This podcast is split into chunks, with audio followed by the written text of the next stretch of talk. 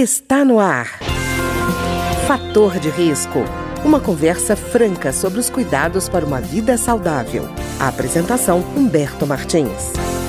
Olá, no programa de hoje nós vamos conversar sobre o transtorno opositor desafiador, ou TOD, que nem todo mundo conhece, né?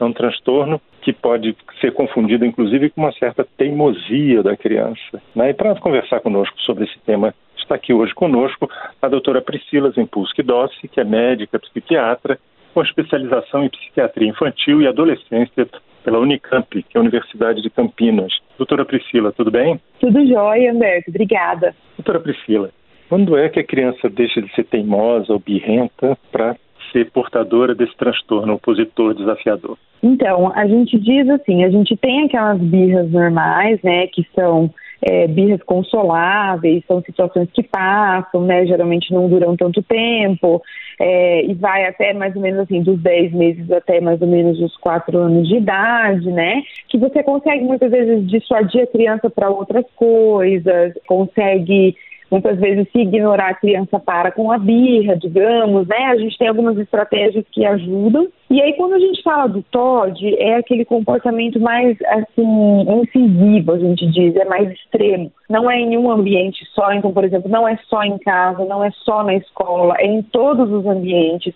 É a criança que faz isso na escola, em casa, na igreja, na natação, no karatê, na casa de um parente, na casa de amiguinhos, muitas vezes, até em situações que seriam divertidas, né? E aí é aquela situação que geralmente começa realmente dentro da idade pré-escolar, né? Mais ou menos ali dos quatro anos e, e, e se estende. Né? E aí é aquela criança que está sempre desafiando, está sempre se opondo, absolutamente assim, a gente diz tudo, né? Aquela criança que nunca concorda, que nunca auxilia, não aceita ordens, né? Muitas vezes ela não respeita nem o sentimento dos outros e nem é, figura de autoridade, muitas vezes. Então, assim, não se responsabiliza pelos erros, né? Não tem, e muitas vezes a criança, é isso que chama também a atenção, não tem medo da punição, né? Então você fala, ó, se você fizer tal coisa, você vai ficar sem o jogo, vai ficar sem a televisão, você vai ficar e a criança fica e tudo bem, assim, tudo bem no sentido, ela não faz por isso, então assim, ah não, então eu vou melhorar agora, eu vou parar agora, não, a criança não se importa, né, então a gente fala que é aquele comportamento assim mais extremo mesmo da criança, esse é o TOD. Quer dizer, ela insiste em que enquanto ela não sair vencedora, ela resiste até o final, né? Isso, e muitas vezes, Humberto, ela não sai vencedora e mesmo assim ela resiste. É um comportamento que muitas vezes a gente diz, não tem porquê, porque você fala, olha, vai perder isso, vai perder aquilo, você não vai sair, você não vai tomar sorvete, você não vai jogar, e a criança persiste naquele comportamento, mesmo perdendo coisas que ela gosta, entende? Então, muitas vezes, assim, ela nem, nem sai, ela sai perdendo e mesmo assim, ela continua com aquela persistência no comportamento. Quer dizer, não é uma coisa razoável, né? Por exemplo, a criança, às vezes, a gente diz assim, não mexe com isso, porque você vai acabar levando um choque. Aí você explica uhum. o que é que acontece, explicando a criança diz, ela deixa de ser teimosa, vamos dizer assim, mas porque ela foi Isso. esclarecida, então ela passou a entender qual é o, o risco que ela está correndo, então ela vai e não corre mais esse risco. O desafiador, o opositor, não percebe isso, né? Não, não percebe. E muitas vezes, se você fala que tem um risco aí que ele vai, mesmo que ele saiba, por exemplo, que é ele quem vai tomar o choque, que é ele quem vai passar mal, levar um susto e tal, não tem problema, entende? Ele persiste nisso. É exatamente isso que você falou, não é razoável nas escolhas. Pois é, doutora Priscila, e como é que a família consegue perceber isso? Como é que ela consegue lidar com isso? Porque às vezes o comportamento dos pais é o contrário, quer dizer, não quer oposição de jeito nenhum do filho, não uhum. abre espaço para a criança se manifestar, então existe de fato um, ambiente é, familiar ruim para que a criança se manifeste. E em outros casos, a, a criança tem esse ambiente, mas ela tem o transtorno, então cria um problema semelhante. Como é que a pessoa consegue diferenciar uma coisa da outra? Então, a gente diz assim, né? É, muitas vezes as atitudes dos pais também podem não estar colaborando para essas situações. Né? Então, os pais que de alguma forma acabam estimulando que a criança fique com mais raiva, que não consigam entrar num acordo, numa maneira de explicar, de tentar, de ser mais empático, pais que muitas vezes também são violentos, agressivos, seja na maneira de falar ou fisicamente, né? Então a gente precisa prestar atenção também em como está esse ambiente. Né? Outra coisa que, é, que não ajuda e muitas vezes é, pode ser um dos, dos fatores desencadeantes do transtorno é aquela falta de consistência dos pais. Então, um pai até é ali mais firme, falar as coisas são certas dessa forma, são certas de outro jeito, assim, assim, e o outro pai vai e fala, não, tudo bem, pode fazer, pode acontecer. Isso para a criança é, é só um combustível para ela ter esse comportamento piorado. Então, a gente precisa ter um ambiente favorável dentro de casa, a gente precisa ter também um ambiente, por exemplo, escolar favorável, porque a gente sabe que algumas escolas também não colaboram, e a gente precisa ter essa, que a gente chama de consistência dos pais dentro da criação. Né? Esses pais, eles precisam é, estarem alinhados, é, estar ali os dois no mesmo pensamento para poder criar essa criança da mesma maneira e a criança não sentir que ela pode, assim, escapar de um lado ou do outro, né? Então, para ela realmente ter essa consistência consistência. Porque se a criança não tem essa consistência na formação, na verdade ela começa a ter uma falta de compreensão do que realmente é certo, do que realmente é errado e até onde ela pode ir, né? E isso é prejudicial para todo mundo, para ela, para casa, para a escola. É, a rigor, doutora Priscila, para qualquer criança, né, independente de ter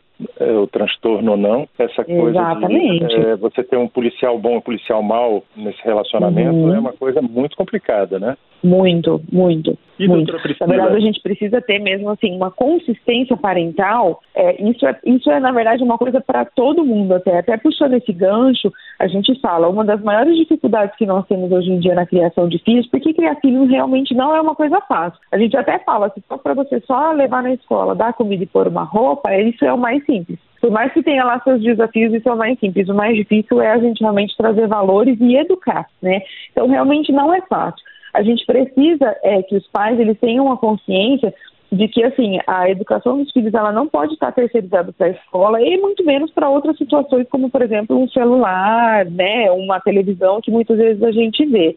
Que realmente educar, impor limites é uma coisa muito cansativa, mas é extremamente necessário. É só assim que a criança aprende a lidar com o mundo, porque o mundo tem limites, né? E aí dentro disso a gente precisa da consistência dos pais em termos de valores e a gente precisa de um ambiente favorável. Então, um ambiente tóxico em si em que os pais já são pessoas que brigam entre si, ainda brigam com a criança e não dão bons exemplos, é muito mais difícil. Então, dentro disso, que nós sempre dizemos, não é para brigar, por exemplo, perto de crianças, não estimule esse tipo de comportamento. Sempre que as crianças estiverem brigando, nunca pega um ou outro, por exemplo, para assim, bater em um, não bater no outro e chamar a atenção de um, não chamar do outro. Se está acontecendo uma briga, por mais que um esteja, digamos, mais certo e o outro mais errado, precisa ter aquela questão da orientação bilateral para a própria criança que está certa não se sentir injustiçada e a outra que está errada também não sentir que dá para passar a mão na cabeça de todo mundo, sabe? Então, assim, a gente precisa ter sempre aquela questão do equilíbrio, sabe? E eu falo muito do ambiente tóxico porque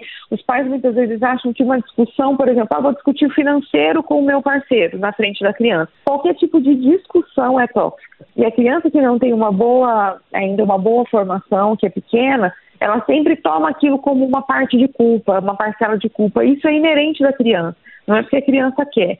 Então a gente precisa evitar também esse tipo de ambiente. Eu acho muito importante a gente falar sobre isso. É, doutora Priscila, tem uma coisa, a senhora falou sobre terceirização de educação e tem uma coisa, às vezes a gente terceiriza para informação. Por exemplo, olha, o TOD, o transtorno opositor desafiador, é uma questão genética.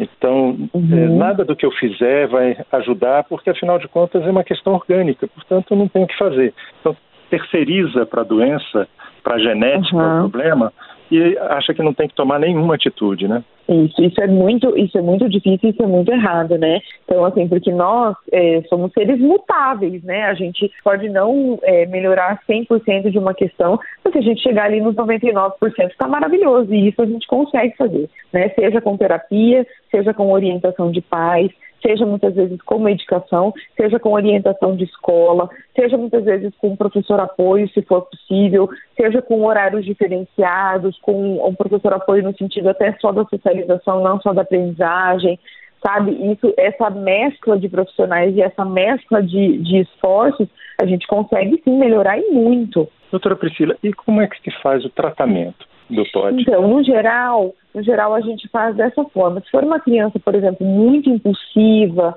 uma criança muito agressiva, a gente precisa dar medicações, né? A gente precisa dar medicações para fazer uma contenção química, para dar mais foco para essa criança, para dar mais objetivo, se for necessário. Aí, se for uma criança que não dorme bem, porque muitas vezes o comportamento é tão agitado que a criança não dorme, a gente precisa de uma medicação para isso. E muita terapia, Humberto, principalmente. O TOD é terapia. A gente precisa de terapia e muito bem feita. Muitas vezes, não só com um terapeuta. Né? Eu acho importante a gente enfatizar, porque muitas vezes a gente precisa modificar é, o comportamento dos pais, porque que tem, querendo ou não, mesmo que seja sem querer, um comportamento reforçador.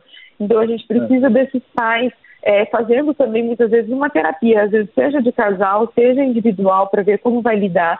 E a terapia da criança, muitas vezes, não consiste só, por exemplo, de um psicólogo. Muitas vezes a criança ela precisa de um psicopedagogo para poder auxiliar ela nas sessões escolares ela muitas vezes precisa de a, algum outro tipo de, de, orientação, seja, por exemplo, um esporte para a criança poder gastar um pouco mais dessa energia, para a criança poder aprender a socializar de uma maneira disciplinada. Então a gente assim, a gente fala que é um esforço mútuo, sabe? Que não é uma coisa só da criança, mas é baseado então em terapia e medicações. E, doutora Priscila, eu fico preocupada assim, a criança que tem transtorno opositor desafiador, ela consegue fazer amizades? Então, se ela tiver com um transtorno pleno, digamos assim, né, aquele transtorno sem estar fazendo um tratamento e tal, é muito difícil, porque a criança ela acaba sendo muito é, inflexível em termos de, de regras, de aceitar o outro, de aceitar situações muitas vezes agressiva fisicamente, verbalmente. Então ela acaba sendo aquela criança que afasta os colegas. Né? Então ela dificilmente faz uma amizade estando com um transtorno assim pleno. Então isso também é uma questão muito difícil, porque mesmo que a criança diga que não, é, a criança ela é social, então ela vai sentir falta, ela vai se sentir diferenciada de que está todo mundo ali brincando junto e ela não está participando, está todo mundo fazendo alguma atividade e ela está excluída. Então é, a criança ela precisa do atendimento nesse sentido, porque no geral ela não consegue fazer amizade sozinha. Quer dizer, ela ainda sofre com a solidão, né? Mesmo que não admita. Isso, sofre, com certeza. Né? Mas mesmo que não admita, porque como ela é. Mesmo que não admita. Ela é oposição a qualquer autoridade ou qualquer necessidade exterior, ela, coloca, ela se coloca como se fosse autossuficiente, coisa que ela própria reconhece que não é, né? Sim, porque daí a gente começa a ver, Humberto, que é aquela criança que muitas vezes não tem os amigos, acaba criticando os outros ou até se afastando, mas que em qualquer tipo de situação a criança demonstra uma baixa autoestima. Então vem com aquele discurso: ninguém me, me ama, ninguém quer ser meu amigo, eu não faço nada direito, porque você vê que tem um sofrimento associado, né? A criança ela tem a percepção de que ela é a diferente, de que ela é a problemática, ela começa a ter essa percepção, entende? Né? Por mais que ela muitas vezes não consegue lidar, em alguns momentos ela pode sim vir a desenvolver esse tipo de sentimento. Então isso, na verdade, vai minando a própria autoestima da criança, o próprio desenvolvimento, digamos, é, pessoal, de personalidade dessa criança. Então, ela precisa sim de um tratamento. E não é porque ela não, muitas vezes assim, ela, ela decide por não vou fazer amizade, né? Muitas vezes ela fala que não precisa, mas não é uma decisão de não vou fazer amizade ela não consegue. Ela não tem, é, não consegue manter, não consegue iniciar, ela acaba com o comportamento afastando as outras crianças dela. E,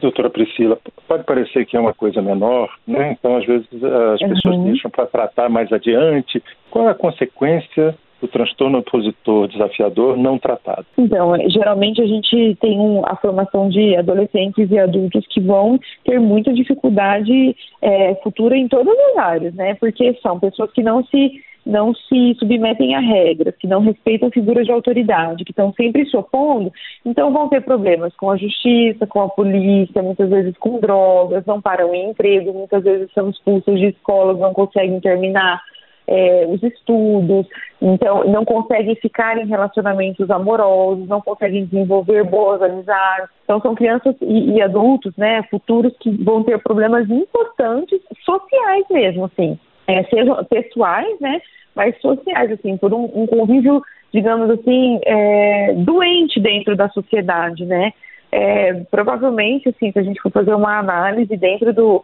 de presídios e tal, a gente vai ter muito transtorno desafiador, sabe? É, de pessoas que não foram adequadamente tratadas. Tá certo. Eu queria agradecer, então, a doutora Priscila Zimpulski Dossi, que é médica psiquiatra com especialização em psiquiatria infantil e adolescência pela Universidade de Campinas e que conversou conosco hoje sobre o transtorno opositor desafiador, ou TOD. Muito obrigado, doutora Priscila. Eu que agradeço, Humberto. Até uma próxima oportunidade. O programa de hoje teve trabalhos técnicos de Ricardo Coelho. Se você tem alguma sugestão de tema ou comentário sobre o programa de hoje, basta enviar uma mensagem para o endereço eletrônico programa fator de risco, tudo junto, arroba gmail.com. Até o nosso próximo encontro.